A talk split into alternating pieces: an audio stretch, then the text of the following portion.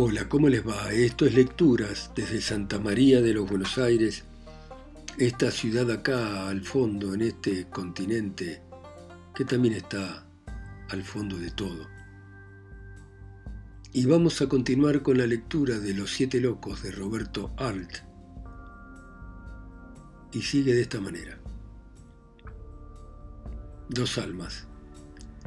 A las dos de la madrugada aún andaba Erdosain entre murallas de viento por las calles del centro en busca de un lenocinio.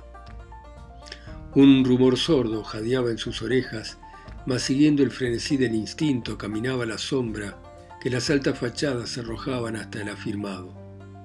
Una tristeza terrible estaba en él. En ese momento no tenía rumbo. Sonámbulo, Marchaba con los ojos inmóviles en las flechas niqueladas que los cascos de los vigilantes hacían refulgir en las bocacalles, los cilindros de luz que caían de los arcos voltaicos. Un impulso extraordinario arrojaba el cuerpo en largos pasos. Así venía de Plaza de Mayo y ahora por Cangallo dejaba tras la estación del once. Una tristeza horrible estaba en él. Su pensamiento inmóvil en un hecho repetía, es inútil, soy un asesino. Mas de pronto, al aparecer el cubo rojo o amarillo del zaguán de un lenocinio, se detenía, vacilaba un instante bañado por la neblina rojiza o amarillenta, y luego diciéndose, será en otro, continuaba su camino. Silencioso a su lado rodaba un automóvil en veloz desaparición, y Erdosain pensaba en la dicha que no tendría nunca y en su juventud perdida, y su sombra se adelantaba rápidamente en las baldosas, luego perdía longitud e iniciándose pisoteada, brincaba sobre sus espaldas o oscilaba en la reja brillante de una alcantarilla.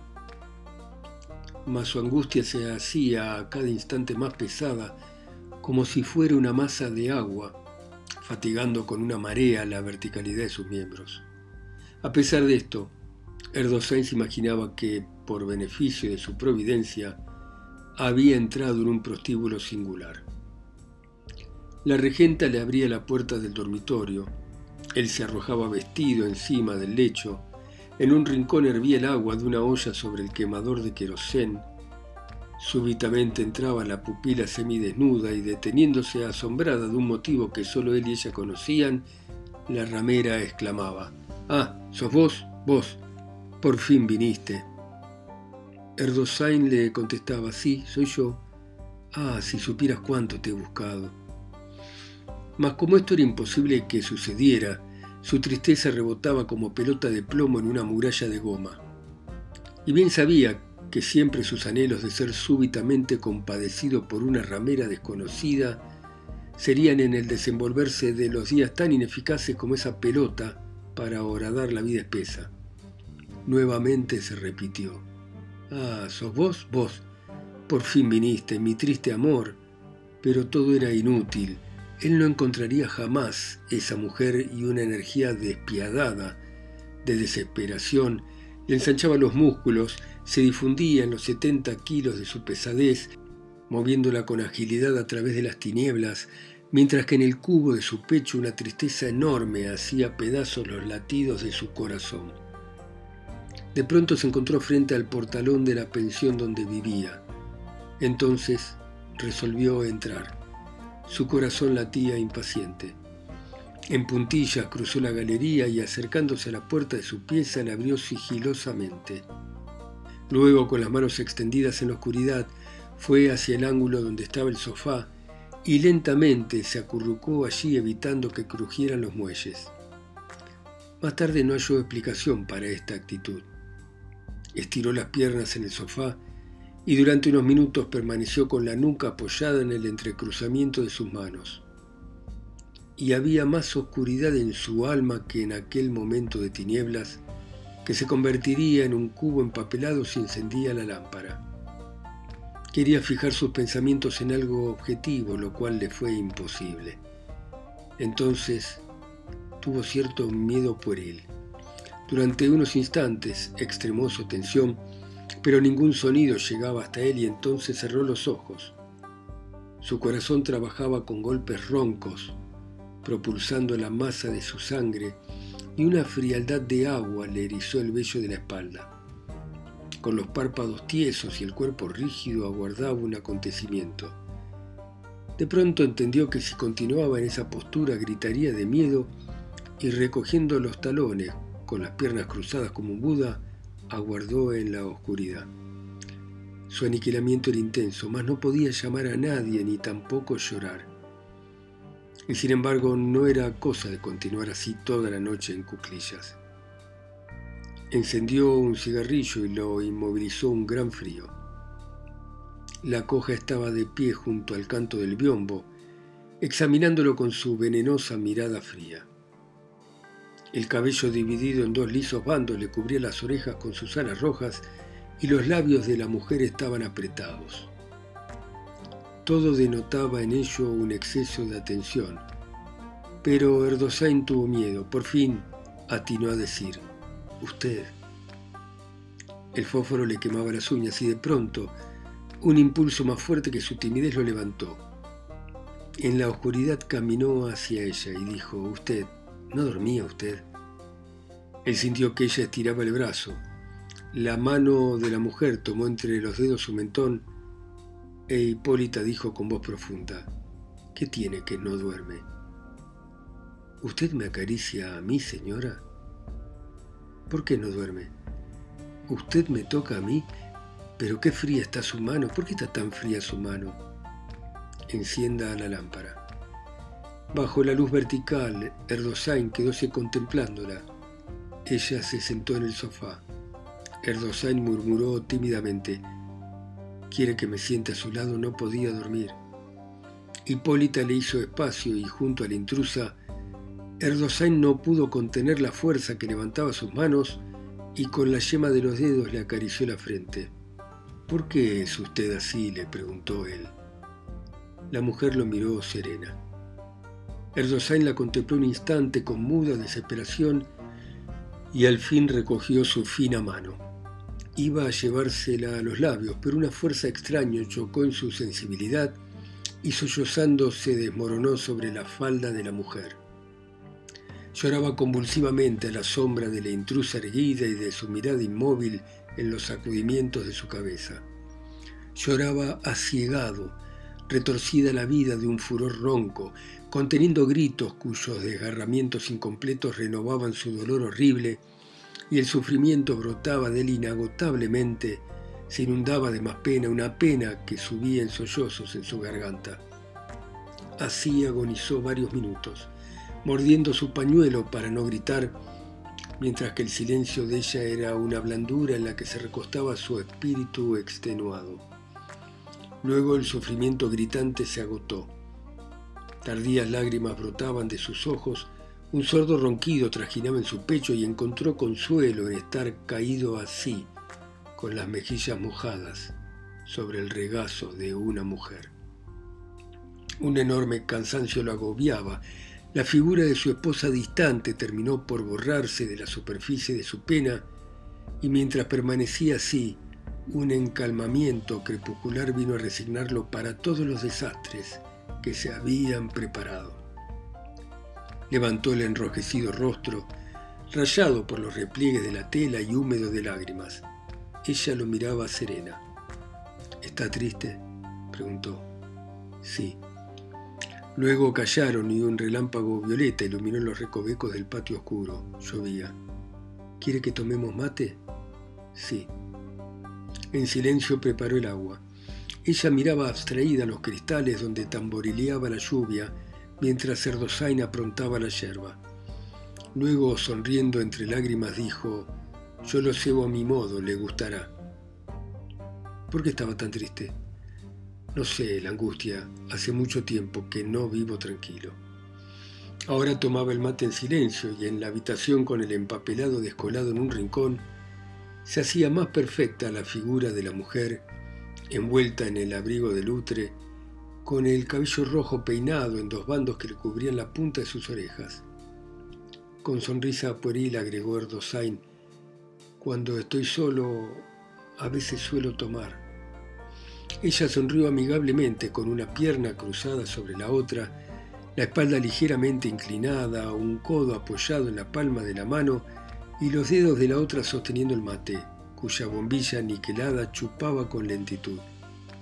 Sí, estaba angustiado, repitió Erdosain, pero qué frías sus manos, siempre las tiene frías de esta manera. Sí, ¿me quiere dar su mano? Enderezó la intrusa la espalda y casi señorial se la alcanzó. Erdosain la tomó con precaución y se la llevó a los labios, y ella lo miró largamente, derretida la frialdad de sus pupilas en un calor súbito que le sonrojó las mejillas. Entonces recordó Erdosain al encadenado y sin que esto pudiera vencer la pálida alegría que estaba en él, dijo, Vea, si usted me pidiera ahora que me matara, yo lo haría. Tan contento estoy. El calor que hacía un instante convulsionaba las aguas de sus ojos se perdió otra vez en la frialdad de su mirada. La mujer lo examinaba con curiosidad. Se lo digo seriamente, voy... Es mejor, pídame usted que me mate, dígame, ¿no le parece a usted que ciertas personas harían mejor en irse? No. Aunque haga lo peor, eso está en manos de Dios. Entonces no vale la pena que hablemos de eso. Otra vez tomaban el mate en silencio, un silencio que sobrevenía para que él pudiera gozar el espectáculo de la mujer de cabello rojo envuelta en su abrigo de lutre, con las transparentes manos recogiendo la rodilla por sobre el vestido de seda verde. De pronto, no pudiendo contener su curiosidad, dijo, ¿Es cierto que usted ha sido sirvienta? Sí, ¿qué tiene de particular? Qué raro. ¿Por qué? Sí, es raro, a veces me parece que voy a encontrar en otra vida lo que falta en la mía. Y se le ocurre a uno que hay gente que ha descubierto el secreto de la felicidad y que si nos cuentan su secreto nosotros también seremos felices. Sin embargo, mi vida no es ningún secreto. ¿Pero usted nunca sintió la extrañeza de vivir? Sí, eso sí. Cuénteme. Fue cuando era muchachita Trabajaba en una linda casa de la avenida Alvear. Había tres niñas y cuatro sirvientas. Y yo me despertaba a la mañana y no terminaba de convencerme de que era yo la que me movía entre esos muebles que no me pertenecían y esa gente que solo me hablaba para que yo la sirviera.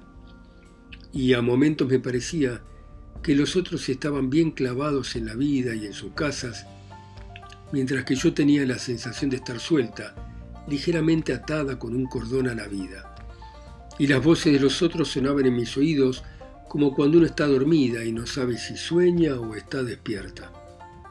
Debe ser triste. Sí, es muy triste ver felices a los otros y ver que los otros no comprenden que una será desdichada para toda la vida. Me acuerdo que a la hora de la siesta entraba en mi piecita y en vez de surcir mi ropa pensaba, ¿yo seré sirvienta toda la vida? y ya no me cansaba el trabajo, sino mis pensamientos. ¿Usted no se ha fijado qué obstinados son los pensamientos tristes? Sí, no se van nunca. ¿Qué edad tenía usted entonces? Dieciséis. ¿Y no se había acostado ya con ningún hombre? No, pero estaba rabiosa, rabiosa de ser sirvienta para toda la vida. Además, había algo que me impresionaba más que todo. Era uno de los niños. Estaba de novio y era muy católico. Yo lo sorprendí acariciándose más de una vez con una prima que era su novia, ahora me doy cuenta, una muchacha sensual, y me preguntaba cómo era posible conciliar el catolicismo con esas porquerías. Involuntariamente terminé por espiarlo, pero él, que era tan asiduo con su novia, era correctísimo conmigo. Después me di cuenta de que lo había deseado, pero era tarde. Yo estaba en otra casa. Y, siempre con el peso de mis ideas, qué era lo que quería de la vida, entonces no lo sabía. En todas partes fueron amables conmigo. Más tarde he oído hablar mal de la gente rica, pero yo no supe ver esa maldad. Ellos vivían así. ¿Qué necesidad tenían de ser malos, no es verdad? Ellas eran las niñas y yo la sirvienta. ¿Y? Recuerdo que un día iba en el tranvía acompañando a una de mis patronas. En el asiento venían conversando dos mozos. ¿Usted ha observado que hay días en que ciertas palabras suenan en los oídos como bombas? como si uno hubiera estado siempre sorda y por primera vez oyera hablar a las personas? Bueno, uno de los mozos decía, una mujer inteligente, aunque fuese fea, si se diera la mala vida se enriquecería y si no se enamorara de nadie podría ser la reina de una ciudad. Si yo tuviera una hermana le aconsejaría así. Al escucharlo yo me quedé fría en el asiento. Estas palabras derritieron instantáneamente mi timidez y cuando llegamos al final del viaje, me pareció que no eran los desconocidos los que habían pronunciado esas palabras, sino yo, yo que no me acordaba de ellas hasta ese momento. Y durante muchos días me preocupó el problema de cómo ser una mujer de mala vida. Erdosain sonrió. ¡Qué maravilla! El primer mensual que cobré lo gasté en un montón de libros que hablaban de la mala vida. Me equivoqué porque casi todos eran libros pornográficos, estúpidos. Esa no era la mala vida, sino la mala vida del placer. Y, quiere creerme, ninguna de mis amigas sabía explicarme en sustancia lo que era la mala vida. Siga, ahora no me extraña que Ergueta se haya enamorado de usted. Usted es una mujer admirable. Hipólita sonrió ruborizada. No exagere. Soy una mujer sensata, nada más. Cuente, la deliciosa criatura. Qué chico es usted. Bueno, Hipólita cerró las solapas del abrigo sobre su pecho y continuó. Trabajaba como antes, todo el día, pero el trabajo se me hizo extraño. Quiero decir, que mientras fregaba o hacía una cama, mi pensamiento estaba lejos y al mismo tiempo tan adentro de mí que por momentos me parecía que si ese pensamiento se hacía más grande se me iba a reventar la piel. Pero el problema no se resolvía. Escribí a una librería preguntando si no tenía algún manual para ser una mujer de mala vida y no me contestaron, hasta que un día decidí verlo a un abogado para que me aclarara ese punto. Fui hasta los tribunales y di vueltas por un montón de calles mirando una chapa, otra, otra, hasta que, enfilando por la calle Juncal, me detuve ante una casa lujosa, hablé con el portero y me llevó en presencia de un doctor en leyes. Me acuerdo como si fuera hoy. Era un hombre delgado, serio, tenía toda la cara de un bandido perverso, pero al sonreír su alma parecía la de un mocoso. Más tarde pensando llegué a la conclusión de que ese hombre debió de sufrir mucho. Chupó largamente el mate, luego devolviéndoselo dijo, ¿Qué calor hace acá? ¿Quiere abrir la puerta? Erdosain entreabrió una hoja, llovía aún. Hipólita continuó. Sin inmutarme le dije, doctor, Vengo a verlo porque quiero saber lo que es la mala vida. El otro se quedó mirándome asombrado. Después de reflexionar unos momentos me dijo, ¿con qué objeto desea usted saberlo? Yo le expliqué tranquilamente mis propósitos y él me escuchaba con atención, frunciendo el ceño, cavilando mis palabras. Por fin dijo, en la mujer se llama mala vida a los actos sexuales ejecutados sin amor y para lucrar. Es decir, repuse yo, que mediante la mala vida una se libra del cuerpo y queda libre. ¿Usted le contestó eso? Sí, qué raro. ¿Por qué? Y luego, casi sin despedirme, salí a la calle. Estaba contenta. Nunca estuve más contenta que ese día. La mala vida, Erdosain, era eso, era librarse del cuerpo, tener la voluntad libre para realizar todas las cosas que se le antojara una, me sentía tan feliz que al primer buen mozo que pasó y me deseó con bonitas palabras, me entregué. Y luego, qué sorpresa. Cuando el hombre, ya le dije que era un guapo mozo, cayó como una red después de satisfacerse. Lo primero que se me ocurrió fue que estaba enfermo, nunca me imaginaba eso. Mas cuando el otro me explicó que aquello era natural en todos los hombres, no pude contener las ganas de reír. Así que el hombre cuya fortaleza parecía inmensa como la de un toro, en fin. ¿Usted vio a un ladrón en una pieza llena de oro? En ese momento yo, la sirvienta, era el ladrón en la pieza, no sé si me explico bien. Quiero decirle que la cultura era un disfraz que avaloraba la mercadería. ¿Usted encontró placer en la posesión? No, pero volviendo a lo primero, leía de todo. Erdosain se sintió entusiasmado por el cinismo de la mujer y enternecido le dijo, ¿me quiere dar su mano? Ella se la entregó seria. Erdosain la tomó con precaución, luego la llevó los labios y ella lo miró largamente. Mas Remo de pronto recordó al encadenado. Él estaría ahora despierto en el establo, y sin que esto pudiera vencer la dulzura que amodorraba sus sentidos, dijo, Mirá, si vos, si usted me pidiera ahora que me matara, lo haría encantado. Ella lo miró largamente a través de sus pestañas rojas. Se lo digo en serio, mañana. Hoy es mejor. Pídame que me mate, dígame, ¿no le parece a usted que cierta gente debería irse de la tierra? No, eso no se hace. Aunque lleguen a ser bandidos, ¿quién puede juzgar a otro? Entonces no hablemos más. Otra vez chupaba en silencio la bombilla. Erdosain comprendía la dulzura de muchas cosas, la miró y luego dijo, Qué criatura extraña es usted. Ella sonrió halagada y una fiesta entró en el alma de él. ¿Quiere que ponga más yerba? Sí. De pronto Hipólita lo miró seria. ¿De dónde sacó usted esa alma que tiene? Erdosain iba a hablar de sus sufrimientos, pero se retuvo por pudor y dijo, no sé, muchas veces pensaba en la pureza. Yo hubiera querido ser un hombre puro, y entusiasmándose continuó, muchas veces sentí la tristeza de no ser un hombre puro. ¿Por qué? No lo sé. Pero se imagina usted un hombre de alma blanca enamorado por primera vez y que todos fueran iguales? ¿Se imagina usted qué amor enorme entre una mujer pura y un hombre puro? Entonces, antes de entregarse el uno al otro se matarían, o no, sería ella la que se ofrecería a él, luego se suicidarían comprendiendo la inutilidad de vivir sin ilusiones. Sin embargo, eso no es posible. Pero existe. ¿No ha visto usted cuántos tenderos y modistas se suicidan juntos?